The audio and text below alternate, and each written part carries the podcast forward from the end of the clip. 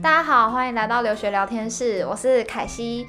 那我们今天邀请到去法国雷恩商学院交换的毛还有幼良，Hello，好。那今天我们想要来聊聊是就是国外大学交换申请的一些相关经验。OK，那第一个想问的问题当然就是跟学校有关，想问你们当初为什么选择雷恩商学院？嗯，呃，应该是说，呃，为什么先讲为什么不选择巴黎好了？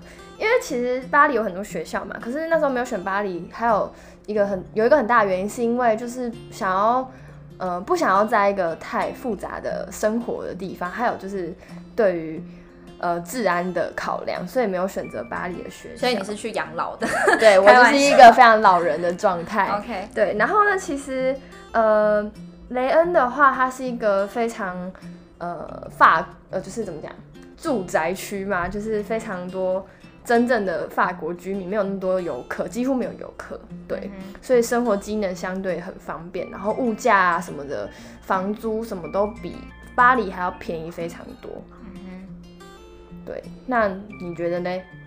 我觉得你差不多讲完了。啊、不是有一个，那交通真的有很便宜吗？因为我感觉交通好像，就是我去欧洲玩过，然后我觉得交通好像很。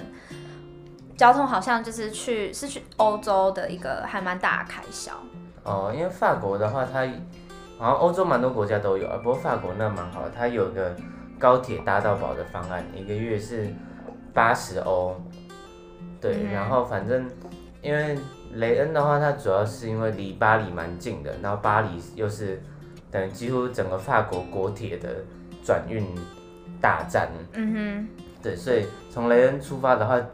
经过巴黎，然后再去各个地方都很方便。哦。然后法国，因为其实蛮多城市都很值得一去。嗯哼。所以交通上来说的话，雷恩算是一个蛮好的选择。对，因为像呃，大家看地图可能会觉得雷恩跟巴黎明明就不近，可是其实你搭那个 TGV，就是我们刚刚说的那个火车方案，它大概只要一个半小时就到了，就是跟就是非常短了，非常非常快速。可能不能跟台湾比。对啊，台湾太小了。对啊。对。一个半小时对。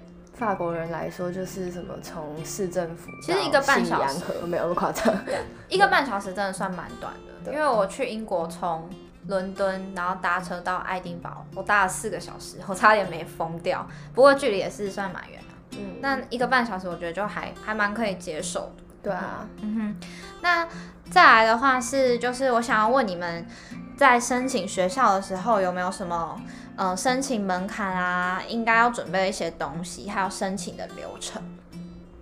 嗯，好，那反正主要分成两，呃，第一个是先学校那边的申请要过嘛，然后我们用的是台大的交换计划。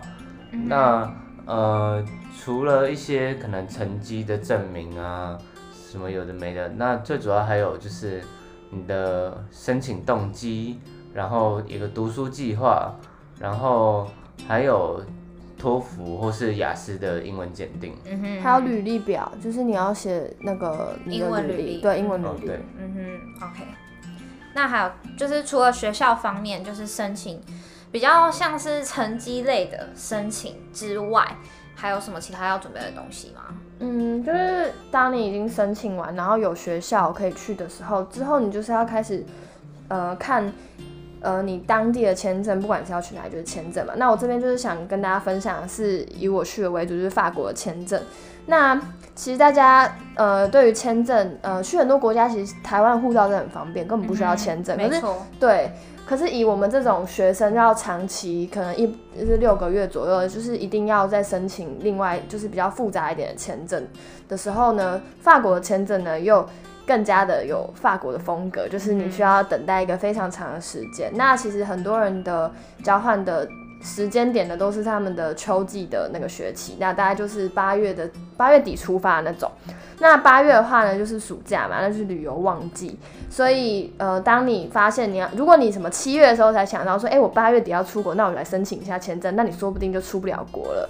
对，就是因为法国呢，你大概要给他准备期大概是一个月到一个半月，甚至有时候两个月。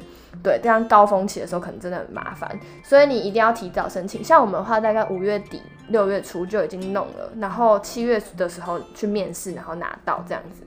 对。然后哦，如果你刚好莫名其妙曾经在法国住过一段时间的话，他还会再另外要求你提供你之前在法国住过的证明什么的。因为像我就我就刚好有，就是我之前在法国住了一年，然后后来大学又再去，然后他就要求我要出示上一次的签证。给我上次签证在上一本护照里面，然后我就找超久才找到，所以就很麻烦。对啊，而且像很多我不确定其他国家，但是法国的签证你需要面试，可是那个面试很快，只是他会用英文面试跟中文面试，就是然后然后如果你会法文，他会用法文跟你面试。对对，可是都非常简单，不会因为你讲不好就不让你办签证。对啊，然后有一点是跟其他国家比较不一样，是法国签证虽然你要等蛮久，可是它。基本上一定会让你拿到签证，一定会让你过，因为我知道有些国家是不会，嗯哦、就是他真的会让你不过，不过真假的？而且有些欧洲国家你甚至在台湾还办不到签证，像瑞典的话是要去香港嘛？呃，北京。北京吗？哦，反正就是有些你甚至不在台湾根本办不到签证。对，所以法国已经算蛮方便的。对，你只是要提早准备而已。对，就是把法国做事效率考虑进去。对，OK，好。那还有其他吗？除了签证之外？呃，再来就是一定要找好住宿啦。就是像我有朋友，我有一个夏威夷的朋友，他到法国以后呢，还没有找到他的住宿，然后他就先住在 Airbnb 住了大概一两个礼拜。很贵吧？对，然后他后来找到住宿也蛮不好的，就是所以大家就是。我是觉得，可能你一有学校以后，你就可以开始研究要怎么申找住宿了，因为真的非常困难，就是就是跟在台北找房子一样，非常的难找。Uh. 对，所以住宿也是一个你出国前一定要搞定的东西，你不能到那边才找。那关于怎么他们两个怎么找住宿的，请听我们其他集的 podcast，我不要在这集跟你们讲。好，